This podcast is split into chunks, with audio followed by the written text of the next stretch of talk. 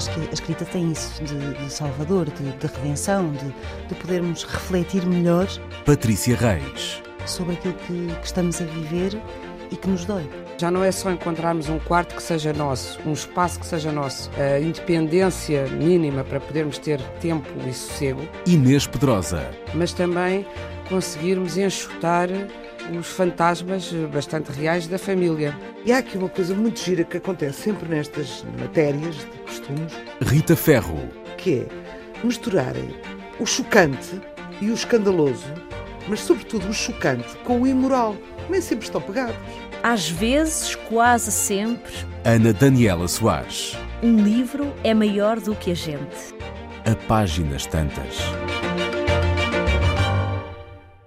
Boa noite e cheguem-se para mais um A Páginas Tantas com Inês Pedrosa, Patrícia Reis e Rita Ferro.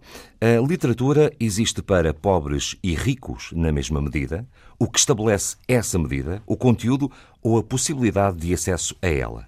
As classes sociais vão entrar nesta conversa desta noite. Boa noite, minhas caras. Boa noite. Boa noite. Rui.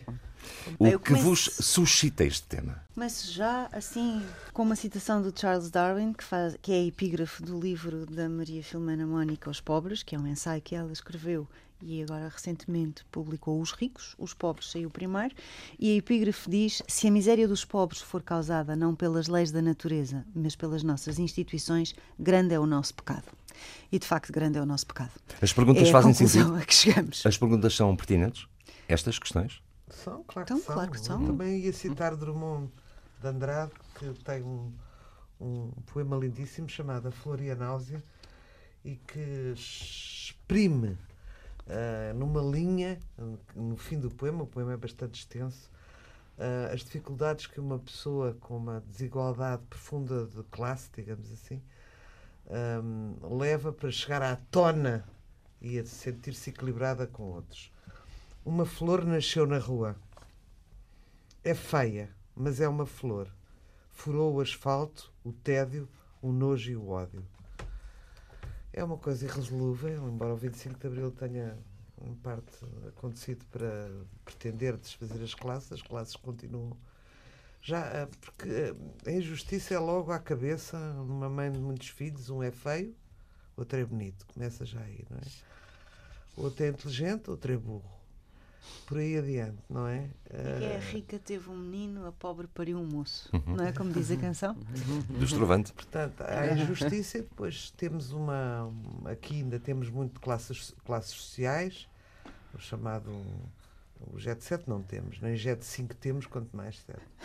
Mas, mas temos o Sangue Azul e as chamadas famílias conhecidas e as outras mas, por exemplo, na América já, isso já não, não conta absolutamente nada, mas o conto é o dinheiro que eu nem sei se, é, se não é pior, não é? Uhum.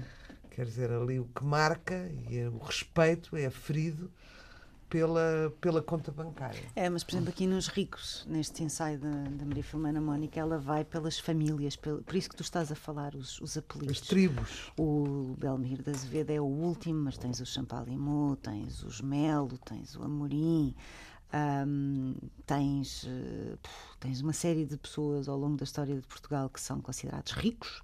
O que é que eles fazem? Como é que eles. Uh, o Conde de Burné uh, tem uma história particularmente engraçada de uma mulher chamada Dona Antónia Ferreira, que para, para ah. o mundo dos mortais não quer dizer nada, mas é a ferreirinha, do, ferreirinha do, do, vinho do Porto, que é uma mulher extraordinária, porque à época.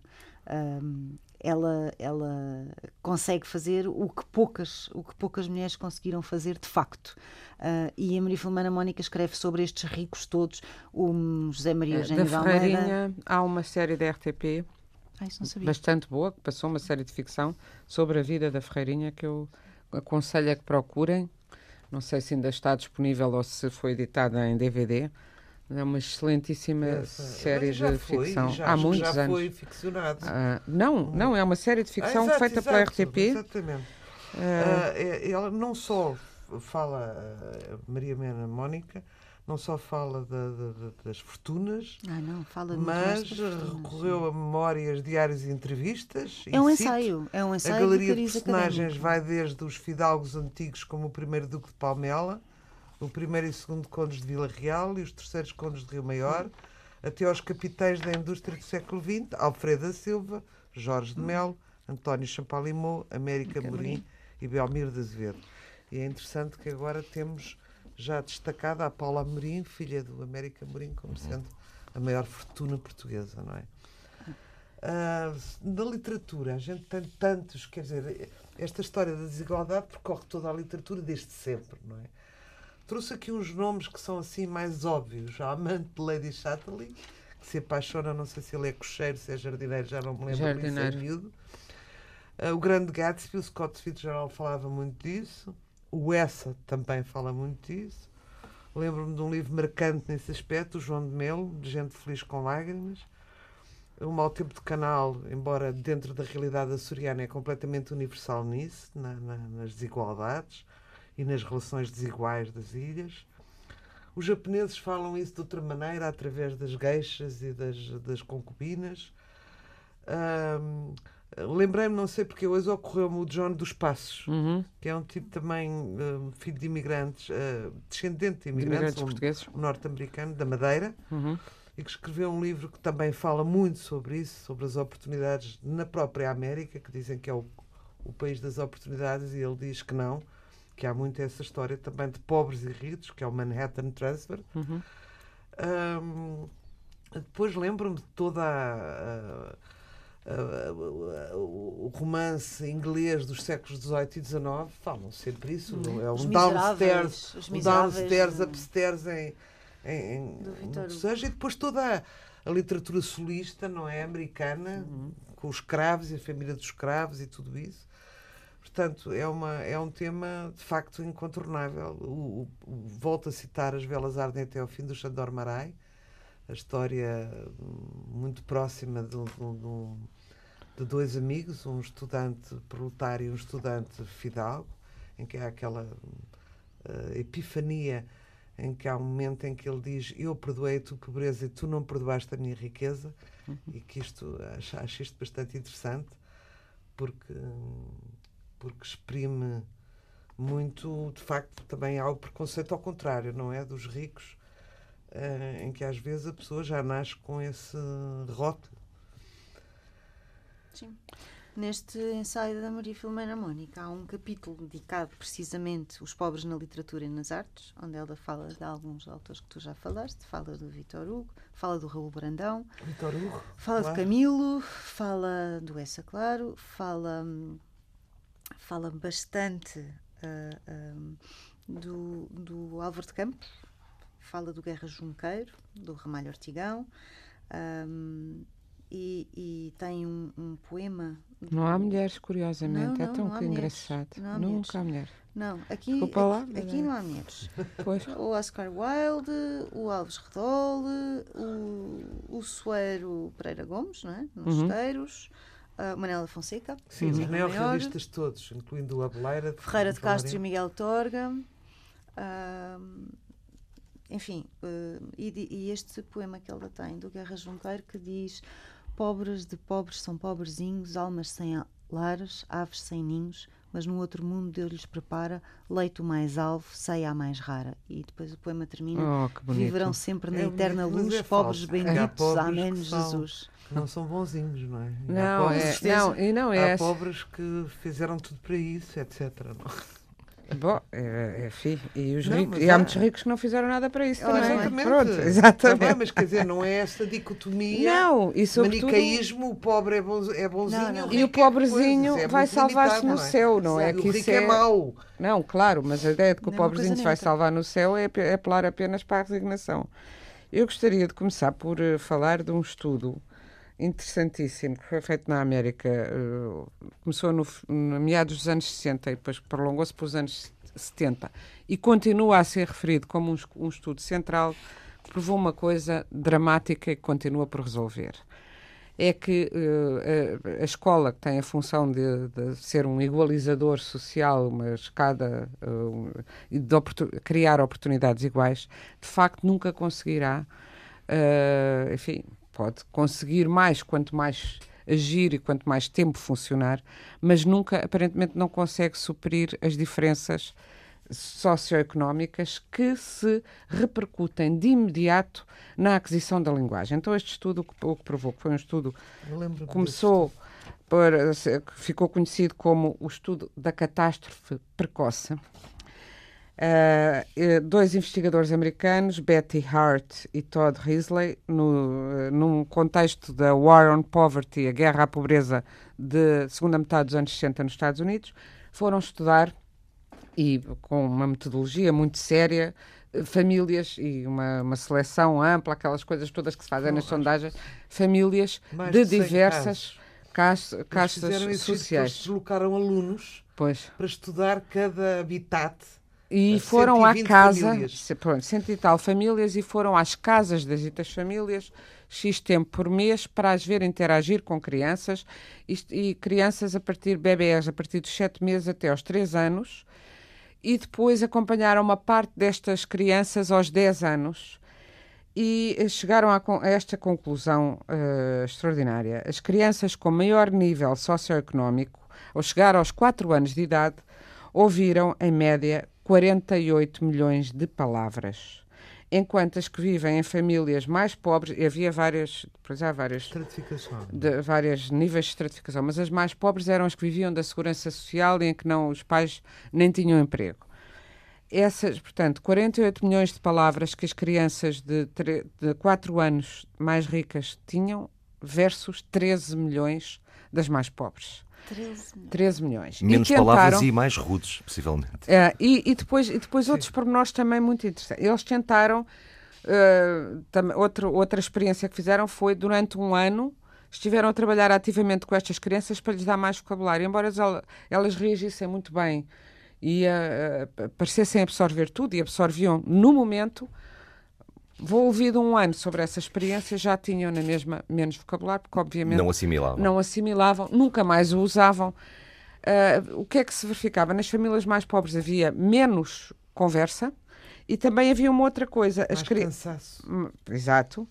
Mas não era porque as famílias não tentassem dizer, todas as famílias tentavam dar princípios, valores, normas de higiene e educação, etc. Só que precisamente as famílias mais pobres uh, davam muito mais. Os, uh, a interação com a criança era. Uh, estava aqui a ver se encontrava também nota das, da diferença numérica. Uh, a criança da família mais pobre teria 125 mil, isto é média, não é? 125 mil mais proibições do que encorajamentos teria um déficit de 144 mil encorajamentos em relação ao de classe alta e 84 mil desencorajamentos a mais quanto ao seu comportamento. Portanto, a educação dos mais pobres é sempre não podes, não faças, não sei quê, não vais ser capaz, não podes, não fazes castigos e o não vais ser capaz. Significa isto que aos três anos uh, é, é, a diferença já é, é enorme e eu lembro-me que também há, há, poucos anos ouvi o sobrinho Simões, o nosso grande neurologista, dizer, uh, defendendo num congresso na Gulbenkian uh, o, uh, que se instituísse como obrigatório o ensino pré-escolar, designadamente pelo menos a partir dos três anos, que as pessoas normalmente dizem, ah, que pena, tenho que ir trabalhar. Ele achava que aos dois anos, precisamente para obviar a estas, a estas diferenças, porque diz ele que há uh, janelas cerebrais que se fecham aos 4 anos. Quanto mais cedo, ah, nós achamos a criança ainda não domina, não, é como uma criança que ouve falar quatro línguas, mesmo quando começa a falar, fala as quatro línguas. Ouve ainda sem, porque tem um pai de uma nacionalidade, a mãe de outra, sim, não sei o quê, e eu conheço casos, aprendem com maior facilidade tudo o que é mais cedo é, é, é, mais, é, mais, fácil. E no campo da experiência, a questão do desencorajamento e da pessoa, da falta de amor próprio, de, de, de capacidade de, de, superação que a criança já tem nessa idade. Leva ao, ao autoconstrangimento também. É? Leva, uh, portanto, ele, ele dizia, quando se quer agir sobre estas crianças, já não é só depois pôr-lhes cursos intensivos e estimulantes para recuperar, nomeadamente na linguagem, que é central, para, para chegarmos para à tudo, literatura, claro. para tudo, não é? Mas também, sobretudo, na alteração da percepção da experiência de vida, da, da decepção prévia que, com, com que a criança uh, já vai.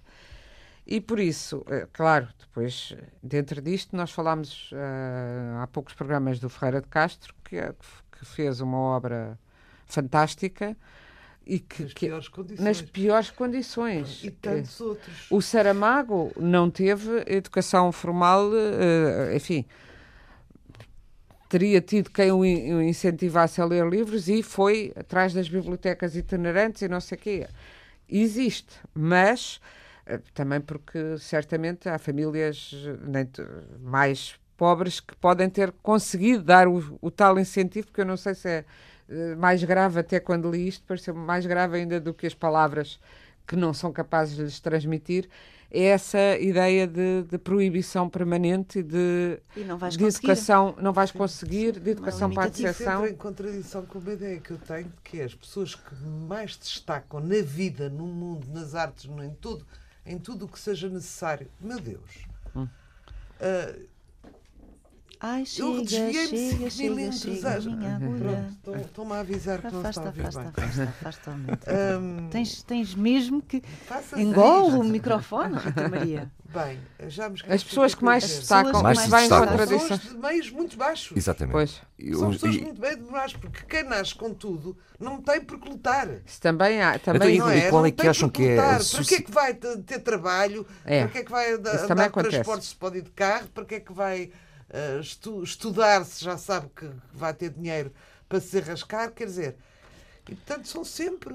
Qual é que acham que é o momento-chave? Temos o exemplo uhum. do Torga, temos o exemplo em todas as os setores da sociedade, não é? Qual é que acham que é o momento-chave em que essa pessoa, enfim, ganhou asas e voou, para, para usar esta imagem poética, porque realmente acontece com muita gente, muita gente de sucesso, que diz que eu venho de meios pobres, mas em algum momento houve uma fratura e um afastamento entre o que era ser pobre e o que passou a ser rico, nem que seja de riqueza intelectual. São pessoas excepcionais, não é? Uhum. Portanto, tem que trabalhar o dobro para conseguir o, quase o mesmo e o triplo para conseguir mais. E é isso que fazem. Eu acho que desde que às vezes é assim, se calhar estas famílias até muito ansiosas de dar que, que, que, os, que as crianças se integrem, estou a falar das famílias pobres agora Assim como, de facto, a Rita estava a dizer, eu conheço imensos exemplos de meninos bem que, que e, pô, estão, os livros da Agostina estão pejados disso também. Também meninos dizem bem, as 13 milhões de palavras uh, que, e não as 48 Não, exatamente, milhões. que descansam completamente. Mas eu penso que se houver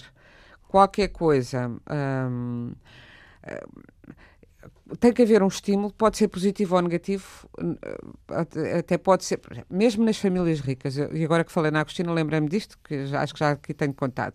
Ela diz que desenvolveu, ela também não teve nenhuma educação especial formal, porque não se dava educação às meninas nessa altura. Atenção, ela era ela e um irmão, e diz ela, escreveu já isto, a atenção concentrava-se toda no rapaz e dela não se esperava nada. Dela esperava-se que um dia casasse e se arrumasse e tal. E como ela a própria raiva, isto é uma, uma metáfora, mas real, a raiva de sentir que tudo era virado para o rapaz é eu vou mostrar-vos quem sou.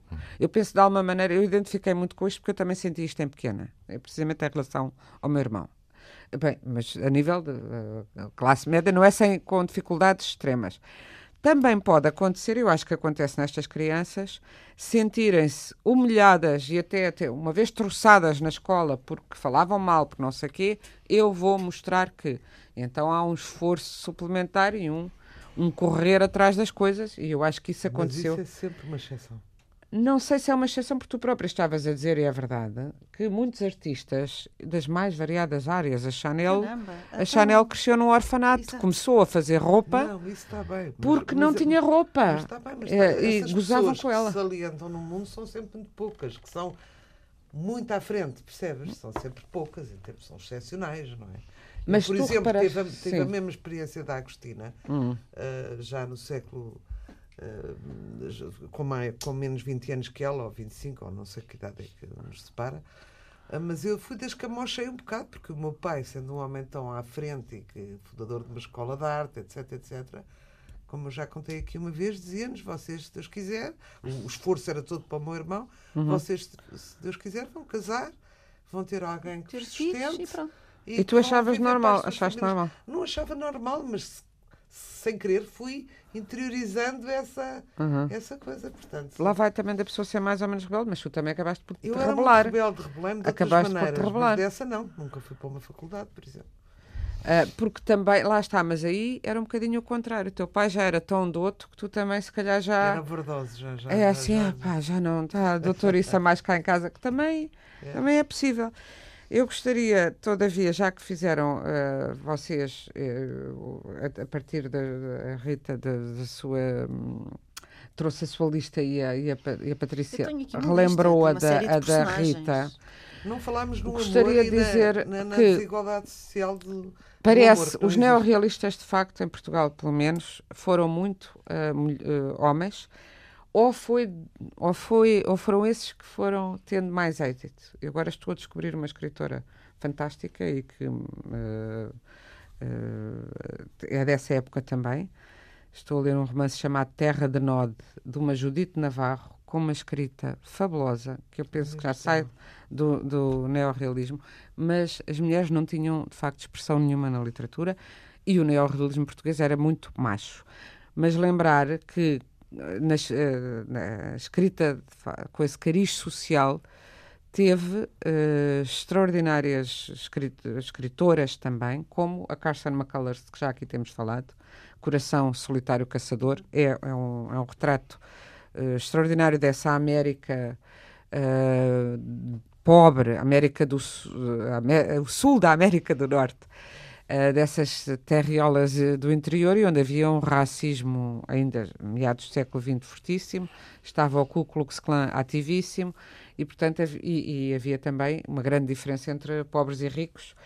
E um outro que faria agora 56, um outro americano faria agora 56 anos de 8 de julho fará 56 anos da sua morte o Faulkner, criou uma, uma povoação ficcional, mas que era no Mississippi, uh, onde e vai, fez uma série de romances todos com as mesmas famílias, as mesmas personagens, que também é muito é a América que ficou depois da guerra da secessão e do Sul ter perdido, o Sul ressentido e pobre, porque uh, uh, os ricos que viviam de escravos de facto ficaram depois na miséria acabando a escravatura Uh, e, portanto, esses negros pobres, os ex-ricos agora decadentes e os sempre pobres, pobres. os brancos sempre pobres, fazem um retrato muito forte. E lembrar o nosso Augusto Abelaira, precisamente, que faria agora, que, que faria agora não, que, que, neste dia de 4 de julho uh, se cumprem 15 anos já sobre a sua morte. É impressionante, é, é impressionante é. porque eu, é uma figura de que eu me lembro muito bem, de quem eu gostei muito e que, e que e cujos livros, infelizmente, não tenho visto uh, reeditados, mas gostaria de recomendar aos nossos ouvintes que pegassem uh, num livro que encontrei que está na, à venda na UC, uh, não, tenho, não tenho comissão da UC, mas é a nossa Amazon portuguesa para comprar livros online, já que eles não existem nas livrarias, estes que estão descontinuados, como se diz e há um romance dele que foi que, que, na altura muito celebrado, mas depois completamente esquecido, divertidíssimo, e que é uma, uma reflexão eh, sobre a humanidade a partir de um, de um macaco humanizado, que é o protagonista. O livro chama-se O Único Animal Que.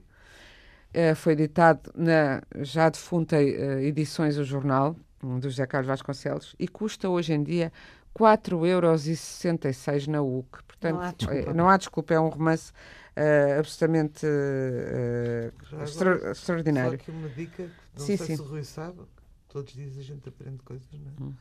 O Augusto Abelar foi presidente desta casa entre 77 sim, e sim. 78. 77 e 78. E foi preso por ter dado o prémio ao Luandino Vieira. Exato. Foi preso. Era um homem de coragem. Era. Era um homem corajoso, porque agora as esquerdas todas, quer dizer, não se pode comparar a pessoas que viveram na clandestinidade. E um, e um dos grandes temas dele, ele, uh, sim, foi sempre corajoso, e o que é, os livros dele são muito sobre o suposto intelectual orgânico, uh, o chamado intelectual orgânico da, do pré, também já do pós-25 de Abril, de esquerda, mas que afinal é inorgânico e se calhar não é tão de esquerda. Os é livros dele são muito divertidos porque têm as contradições têm as é. contradições é. e apontam muito, muito. Uh, a escardice de boca e as, uh, a bondade, a generosidade, a teoria e a prática. A teoria e a, a prática. Era, era. E, e, e, isso eu acho fascinante. E, e, e quando ela, a Rita falou da televisão e eu andei a ver o que há dele na RTP Arquivos, que uh, também aconselho os nossos ouvintes a que consultem. Aquilo é uma verdadeira telescola Está do melhor. Muito bom, muito bom. Recomendamos muito a RTP Arquivos. Tem, os arquivos têm cada vez mais conteúdos e, portanto, querem saber alguma coisa sobre um escritor se passou na, na RTP e se guardaram, porque houve muita coisa que eu sei que se perdeu, que houve muito tempo que não se guardava. O Júlio Isidro uh, queixa-se muito e com muita razão. E eu lembro-me no Passeio dos Alegres de Júlio Isidro, de grandes entrevistas. Era tempo, um tempo em que as tardes de domingo. Eram eu, aquilo, eram só. Eram um, coisa um de entretenimento. Tá, mas Mesmo os de verão não era para, para serem passadas não, fora de casa. O que era é que havia programas de entretenimento que tinham entrevistas de fundo. Lembra-me eu, ainda muito jovem, com o Cardoso Pires, com o Augusto Tabeleira, com pintores, com o Almada Nogueira, enfim é, era se a gente ia à televisão como estrelas da televisão, como agora uh, não vão, uh, quando há como tantos canais vão, é e não sei isso, Não vão. E eu lembro-me de ter perguntado ao Júlio Isidro onde é que está. Eu gostava de ver a entrevista do, do Augusto Abelara, por exemplo, que me lembro, eu não o conhecia, miúda. Eu também procurei, não se encontra. Não, ele não se encontra, como não se encontram quase nada das, das Cornélias, como se encontra pouco dos Zip Zip, etc. É uma pena. Mas tudo o que há agora, lá está. E então havia, há uma sessão, há uma, há uma apresentação no programa do Carlos Pinto Coelho do Outrora Agora, o último romance que ele publicou em vida, porque ainda houve um póstumo, e é interessante, é uma conversa de três minutos para ficarem a perceber quem é a figura e como é o romance, mas depois descobri na, nas eleições de 75, as primeiras para a Constituinte, bem, é hilariante ver aquilo como se fazia os, os, os uh, quadros, que agora são todos eletrónicos, aquilo é, devia ser feito à mão, aquilo abanava, pareciam quadros da escola, que eles iam pondo umas cartolinas para subir as colunas dos partidos. Ainda estamos atrasados e não com um ponteirinho mandar tudo a fumar, depois tudo havia uma regi, tudo a fumar, e aparece o próprio do Augusto Abelar a fumar o seu cachimbo também, queixando-se que aquilo acho que era já às seis da manhã e que ele estava lá desde as três.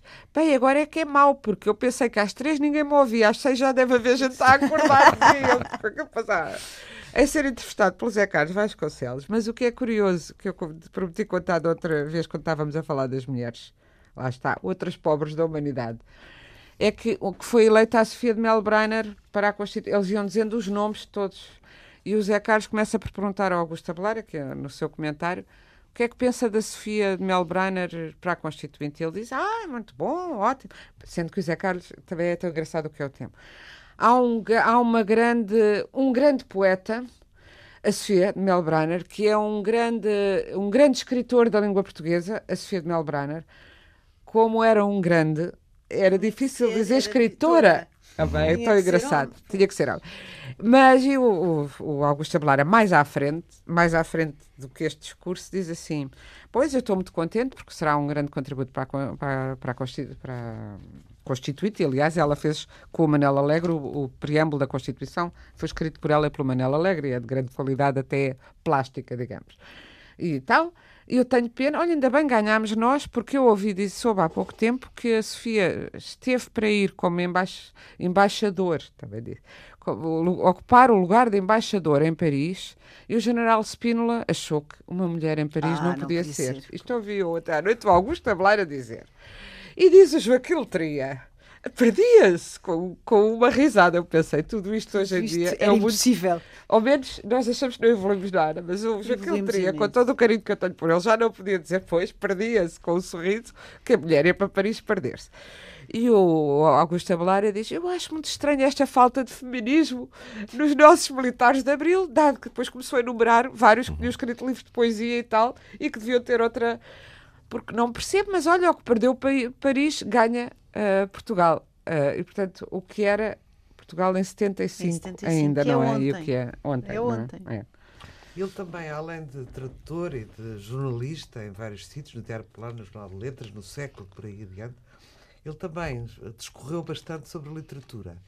Uhum. E esta ideia, por exemplo, que nós temos agora e temos como adquirida, dizemos de certa altura, ele está sempre a escrever o mesmo romance, por muito que os títulos mudem, uhum. é dele, vem dele certos romancistas contam histórias, histórias a que assistiram, que ouviram, leram nos jornais, inventaram. Tais romancistas escrevem romances muito diferentes uns dos outros. Mas há aqueles que se contam a si próprios, digamos assim. Isto não significa que escrevam autobiografias. Uhum. Estes últimos escrevem sempre o mesmo romance, variações sobre os mesmos temas, os temas que os preocupam. E depois fala deles. Escreve sempre o mesmo romance, tanto assim que não distingue os dos outros. Não sei se certas cenas pertencem a este ou aquele. Embora talvez pudesse dizer que escrevo dois romances, ou melhor, sirvo-me de duas perspectivas para escrever o mesmo romance. E diz uma coisa que me vinga, porque eu, eu penso que sou isto sou eu. Uhum.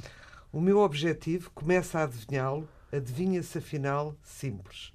Fazer de mim, através da escrita, um ser uno e não este caótico, contraditório indivíduo que sempre fui. Uhum. Afinal, escrever, mesmo descontinuamente, é fixar no papel uma continuidade e essa continuidade sou eu.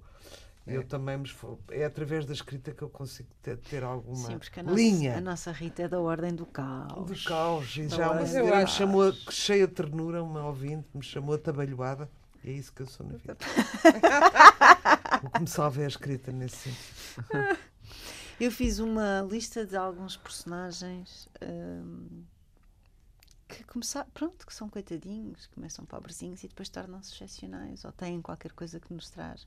A começar por uma coisa muito singela que é o Harry Potter. Uma coisa, desculpa, os pobrezinhos, Isso. coitadinhos, que é uma coisa que, as, que os pobres, ou filho, os mais desfavorecidos se rebelam. E com, e com razão. Há, e com razão. Não são coitadinhos. E com razão, pois mas não. há uma, digna, há uma enorme dignidade. Com certeza que há uma dignidade, é evidente que há uma dignidade. E é uma expressão, não é uma boa expressão. Toda a gente tem dignidade.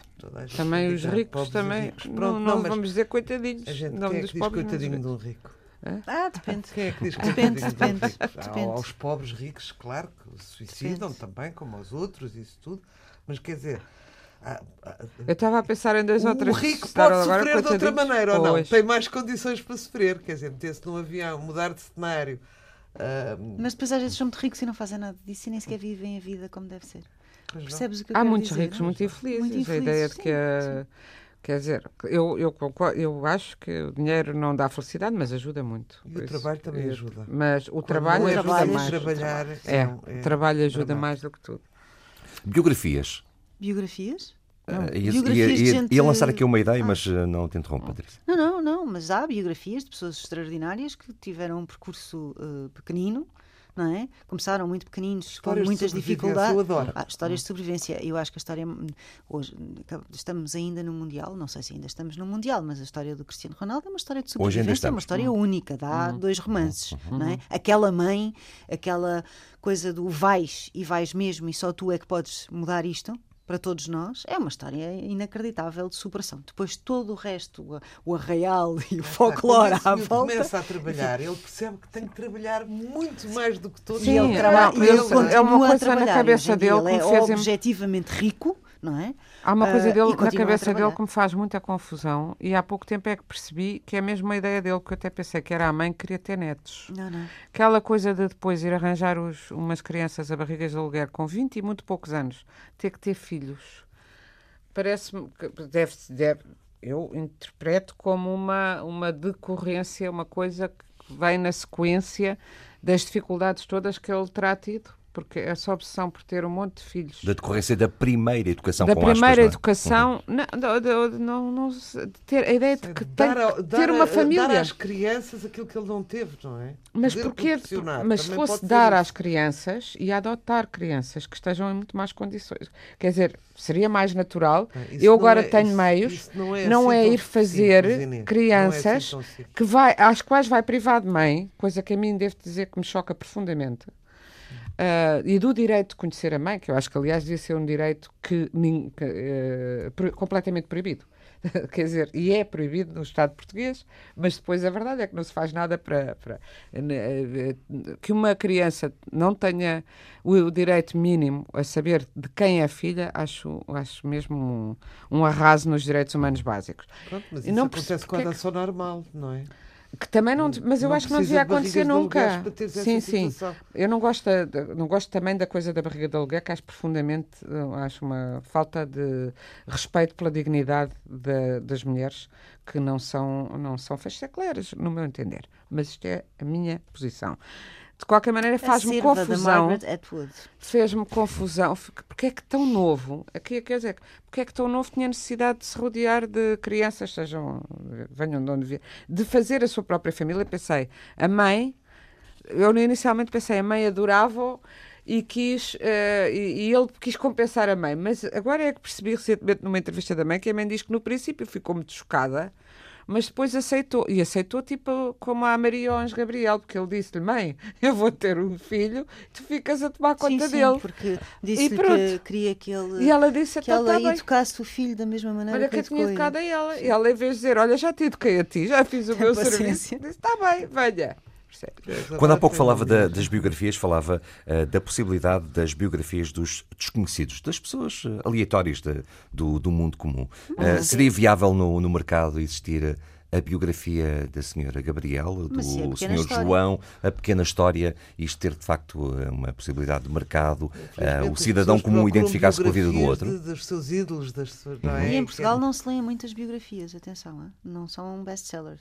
Não, Nos Estados Unidos, por exemplo, são. Em França são. Eu posso ir no comboio, vamos imaginar, e adoraria saber a vida daquela senhora que eu vejo todos os dias às 8h20 da manhã. Aí, Rui, que, que mistério existe por trás daquela vida? Rui, se Porque toda a gente tem nós, essa. Era vida. muito fácil que nós claro. olhamos e imaginamos tudo. Mas essas claro. biografias, é, na boa literatura, o que eu recomendo, Rui, é leiam um romance. Uhum. A boa literatura traz as é vidas, é a história das pessoas. Com toda a Adoro, realidade. A, a, a, literatura eh, foi, cresceu, em particular o romance foi para juntar uh, uh, essas vozes, junto, para as unir e para lhes dar um sentido. E, em princípio, é feito das vozes anónimas e visibilidade das profissões, gentes, e, mulheres, homens e crianças anónimas. Existe alguém em Portugal, não sei, uma jornalista que, de que desconheço o nome, que, cuja parte do seu, do seu trabalho é exatamente fazer biografias de cidadãos comuns, ou vamos imaginar alguém que diz eu quero que faça a minha biografia Sim. durante uma semana, duas ou três. Uh, não, não, faz? Não, não, não exatamente. Pronto. Fiz, e poder uma avó querer deixar o seu legado para os seus netos. Por exemplo. Uhum. Ah, mas fez duas. Fiz duas biografias, mas quer dizer, uma sou coautora. Ah. Eu pago para, para as senhoras, uma das três presentes aqui, fazerem, fazerem a minha, a minha biografia. Não, mas mesmo que não seja ghostwriter, uhum. é uma coisa que acontece muito, muito no interior, muito com empresários de sucesso que de repente sempre fazem 50 anos, a empresa faz 50 anos, ou eles próprios fazem 50 anos e vão deixar à família não, é isto é ou aquilo, e querem um legado escrito sobre a sua história e a história da, da, empresa. Isto acontece muito, e há muitos jornalistas, de facto, eu conheço alguns, que já fizeram biografias uh, nestes moldes. E aquela figura é, se calhar, central na vida daquela localidade, hum. na vida daquela cidade, naquele contexto. Eh, mas depois a repercussão que isto tem, uhum. enfim. Antes de chegarmos ao fim deste, desta página tantas, isto o tempo passa num instante, vou uh, recentrar também nas minhas perguntas de, de, partida. A literatura existe para pobres e ricos na mesma medida? O que estabelece essa medida? O conteúdo ou a possibilidade de acesso a ela? Falámos aqui essencialmente do, do conteúdo, mas como é que se consegue aceder à literatura hoje em dia? Através das, das bibliotecas, bibliotecas, itinerantes? Bibliotecas... Não há dinheiro aos alfarrabistas. Existem os alfarrabistas, uhum. felizmente. Uhum.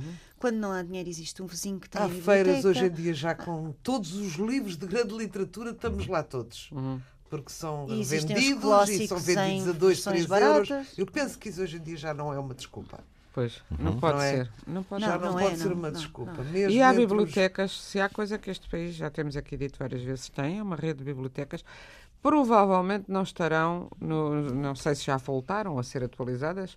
Nos últimos anos não havia dinheiro nenhum para a cultura e duvido Acho que agora andam mais interessados em fazer selos não, agora e comissões de trabalho. É, agora, tem reclama, trabalho. agora finalmente reclamam 1% do Orçamento de Estado para a cultura, que acho uma coisa... Reclamam, mas ainda não existe. Mas não existe, pois E, é portanto, isso. como o que eu ouvi dizer é que se vai fazer uma comissão de trabalho para estudar como é que se vai fazer ah, a avaliação das artes. De trabalho e há outra comissão para decidir que livrarias é que vão ter o selo de qualidade ou não, que ah, eu acho que deve dizer ridículo, e fazer esses selos. Deve dar trabalho a alguém, mas não...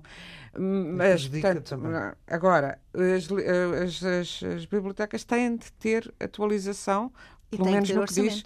Uh, atualização, orçamento para, para comprar, comprar, livros. livros. Só para rematar, não sei se Sim. estão nos outros, mas é que também pensar nos pobres dos artistas. Os artistas, a maioria que eu conheço, com quem me dou, sim, são, são efetivamente pobres. Os no sentido também. de terem sim, que lutar para, para pagar as continhas mais básicas da casa. Sim, sim. Isto é a situação dos artistas hoje em dia sejam atores de teatro, sejam escritores, sejam pintores. Músicos. É muito... E as coisas acabam por acontecer por troca de valências, não é? Por, uh, hoje eu realizo o teu filme. Às vezes uh, sim.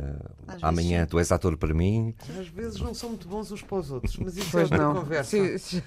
isso é outra conversa. São outros 500. Mas é.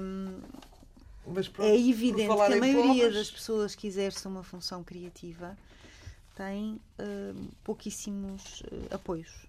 Eu, por exemplo, há, há, e muita gente a pedir trabalho de borla. E muita gente a pedir a trabalho de borla. Uma das coisas para voltar às, às bibliotecas, e nós já dissemos isto duas ou três vezes ao longo destes anos que temos o programa, eu, eu pessoalmente, eu, é a minha opinião, não tem que ser a opinião de ninguém. Eu não consigo compreender como é que o governo não compra autores portugueses e não fornece as bibliotecas de norte a sul do país com autores portugueses. Um, fazem faz-se isto em alguns. Não sabes como é que não. se faz abrem um concurso que dão normalmente a uma a uma FNAC da vida Exatamente. que é quem vende para as bibliotecas e cada biblioteca compra o que quer. E isto é uh, e, e portanto minha... dão a ganhar à FNAC claro. depois vão fazer os selos de qualidade claro. para as independentes. Estás a perceber a, é imoralidade. imoral, e a, é, completamente é, é, exatamente Lançamos todas as perguntas, não damos todas as respostas, mas esta é mesmo a nossa natureza. A Páginas Tantas, um programa com Ana Daniela Soares, por estes dias com Rui Santos e as ideias conversadas de Inês Pedrosa, Patrícia Reis e Rita Ferro. Programa disponível também no universo RTP em RTP Play. Boa noite e boa semana. Assistência técnica Ana Almeida Dias. Assistência técnica Ana Almeida Dias. Obrigado, Patrícia. Eu acho que a escrita tem isso de, de salvador, de, de redenção, de, de, podermos refletir melhor. Patrícia Reis. Sobre aquilo que, que estamos a viver e que nos dói. Já não é só encontrarmos um quarto que seja nosso, um espaço que seja nosso, a independência mínima para podermos ter tempo e sossego. Inês Pedrosa. Mas também conseguirmos enxutar os fantasmas bastante reais da família. E há aqui uma coisa muito gira que acontece sempre nestas matérias de costumes. Rita Ferro. Que é misturarem o chocante e o escandaloso, mas sobretudo o chocante com o imoral. Nem sempre estão pegados. Às vezes, quase sempre. Ana Daniela Soares. Um livro é maior do que a gente. A páginas tantas.